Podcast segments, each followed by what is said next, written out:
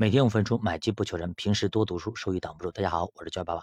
其实很多时候呢，我们说，哎，我们现在卖出，然后到时候再接回来，然后可以不可以？其实是不可以的，因为我们无法预测未来的行情如何。那么现在为什么很多人就是他账面上确实是赚钱的，但是呢，真实情况他却赔了很多呢？就是我们上次说呢，一百块钱，然后呢，然后跌到五十卖出去，然后呢再买回来。跌到二十五，让它涨回到七十五。其实呢，你账面上盈利是百分之五十，但是真实情况你是亏了百分之二十五，就这个情况。所以说，很多人做了很久，发现哎，怎么钱越做越少呢？越做越亏呢？但是账面上却是盈利的，自己很开心。其实呢，你的钱是少了的。那么我们这就是自欺欺人啊！就中概股，我们说一下有几个风险点在这里啊，这里跟大家分享一下。其实我们做投资不能我们买了啥啥就是最好的。别人都说不得，你说我这个东西我给你急，不能这样子啊！我们要知道我们买的东西的优点和缺点，这样我们才能心中有数。其实中概股首先第一大风险点在于啊，美国的那个法案要我们这些互联网企业那些核心数据和底稿，这个呢其实涉及到国家安全，关键的企业肯定是不会给的。宽限期是三年，大家记住啊，三年期限到了还不给，按照法案就要强制退市。那么这里面有几个点啊，如果真的强制退市，伤害性最大的就是美国的投资者，他们被国家搞得被割韭菜了。号称民主和人权的美国会这么干吗？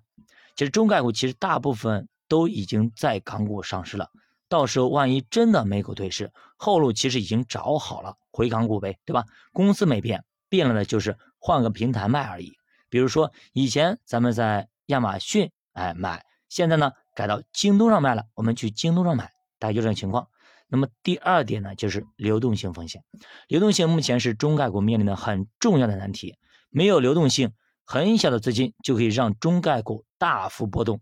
比如说你往水库里倒一杯水，基本上水库是不会有大的反应的。但是呢，你往小水坑里倒一杯水，瞬间可以影响它的水位。那么有人说，我们大陆有资金呀，我们可以去救市啊。咱们要记住啊，咱们的外汇额度是有限制的，懂吗？所以我们出国出国干嘛的买东西对吧？有外汇额度的管制，南下资金那点钱是不足以影响港股，也不足以影响中概股的。毕竟美股和港股都是以外资占主导的，远水解不了近渴。我们暂时呢也不会放开外汇管制和外汇限制，毕竟咱们要保护。人民币的稳定，除了上面两个大的风险点以外呢，还有那些墙头草的外资机构们，他们就像那个猎狗一样的讨厌啊，就是跟狗皮膏药呢跟着你啊，像狮子可能说有的时候都会害怕它。那么他们随时准备着做空和做多，哎，上一次上一次那个暴跌暴涨就是他们搞的，对吧？他们随时会推波助澜，他们就是他们自己可能搞不起来，但是他们会顺势而为。如果有个利空消息，立马就砸下去；如果利个好消息，马上就顶上顶起来，你懂吗？就他们赚的盆满钵满。那么以上这些信息、这些风险点，如果你听了之后都可以接受，而且很淡定，那么中概互联比较适合你。如果你听完之后忐忑不安，觉都睡不着，那么你买错产品了，不好意思，下次要注意了，这个风险等级的产品不适合你，要买匹配的产品。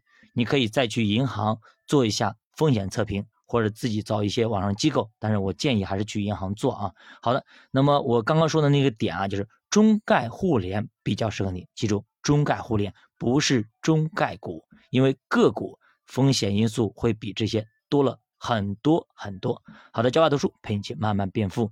如果大家对投资感兴趣，可以点击主播头像关注主播新米团，跟主播一起探讨投资智慧。